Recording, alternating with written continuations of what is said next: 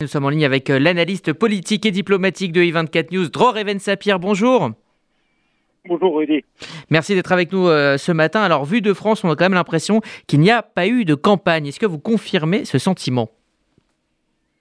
Euh, Pas véritablement. C'est un peu un cliché de dire qu'il n'y a pas eu de campagne. Simplement, pendant, à partir du moment où les élections ont été annoncées et, et les élections, la, la, date des élections le 1er novembre, eh bien, il y a eu la période estivale avec beaucoup d'Israéliens qui n'avaient vraiment pas la tête à la politique, beaucoup d'Israéliens à l'étranger, donc euh, les partis politiques n'ont pas fait campagne. Et puis immédiatement après, quasiment la période des, des fêtes du début de l'année juive, la période des fêtes de Tishrei, là aussi c'est une période où il était difficile pour les états-majors des différentes formations de, de, de faire campagne. Euh, ça ne veut pas dire qu'il n'y avait pas du tout de campagne, simplement euh, elle s'est véritablement accélérée au cours de ces deux, trois dernières semaines. Alors quels ont été les thèmes de cette campagne et est-ce qu'ils correspondent aux préoccupations des Israéliens? Écoutez, d'après tous les sondages, la préoccupation numéro un des Israéliens, euh, c'est le coût de la vie. Euh, comme en France, comme ailleurs, l'inflation est, importante en Israël, en Israël peut-être d'ailleurs moins que dans euh, que dans beaucoup de pays occidentaux. Le problème, c'est que les Israéliens partaient très haut. Le coût de la vie était déjà très élevé avant cette vague inflationniste qui a touché presque presque le monde entier. Euh, et c'est une véritable préoccupation. Maintenant, est-ce que cela signifie que c'est en fonction de cette préoccupation que les Israéliens vont, vont choisir leur, euh, leur bulletin? Euh, ce mardi C'est pas certain. C'est pas certain parce que les sondages le montrent. Euh, on reste grosso modo avec les mêmes rapports de force entre euh, la gauche et la droite, ou plutôt entre le camp des, des partisans de Benjamin Netanyahu et celui des opposants à Benjamin Netanyahu, les Israéliens très souvent votent en fonction de leur sentiment d'appartenance, euh, qui est à la fois culturel et politique. Euh, pour euh, pour tel ou tel camp, pour tel ou tel euh, parti. Il y a, y, a, une autre préoccupation, bien évidemment, c'est celle de la stabilité, parce que c'est le cinquième scrutin en en un peu plus de trois ans.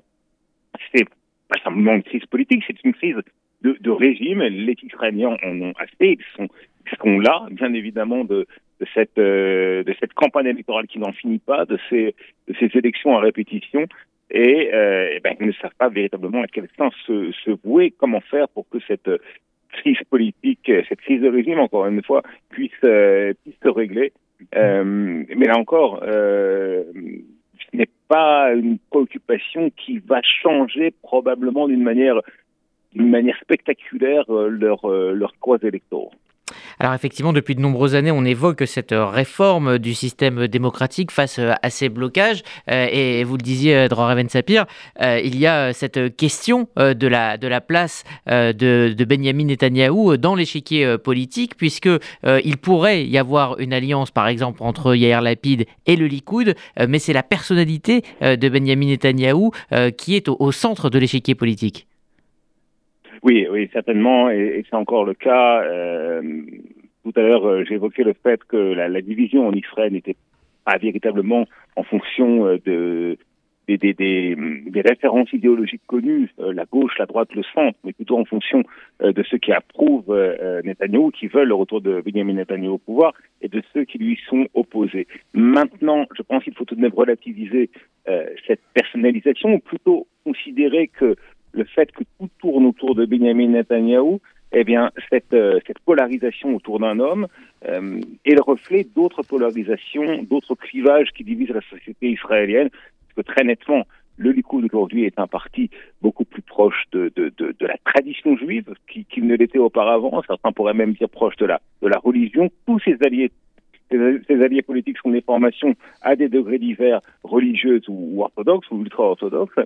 Et dans le camp d'en face, vous trouvez euh, certes la gauche, le centre et également une partie de la droite laïque, euh, notamment euh, la formation de David Dorlimerman, dans une moindre mesure la, liste qui s'est formée autour de Benegans et de, et de Guy euh, et de ce côté-là de l'échiquier politique, eh bien, on, défend une vision de l'État d'Israël plus ouverte sur le monde, certes fidèle à la, vocation de l'État d'Israël comme État du peuple juif, mais euh, qui se euh, méfie euh, de certaines versions trop rigoristes de ce que devrait être le judaïsme et de ce que devrait être l'identité de l'État d'Israël.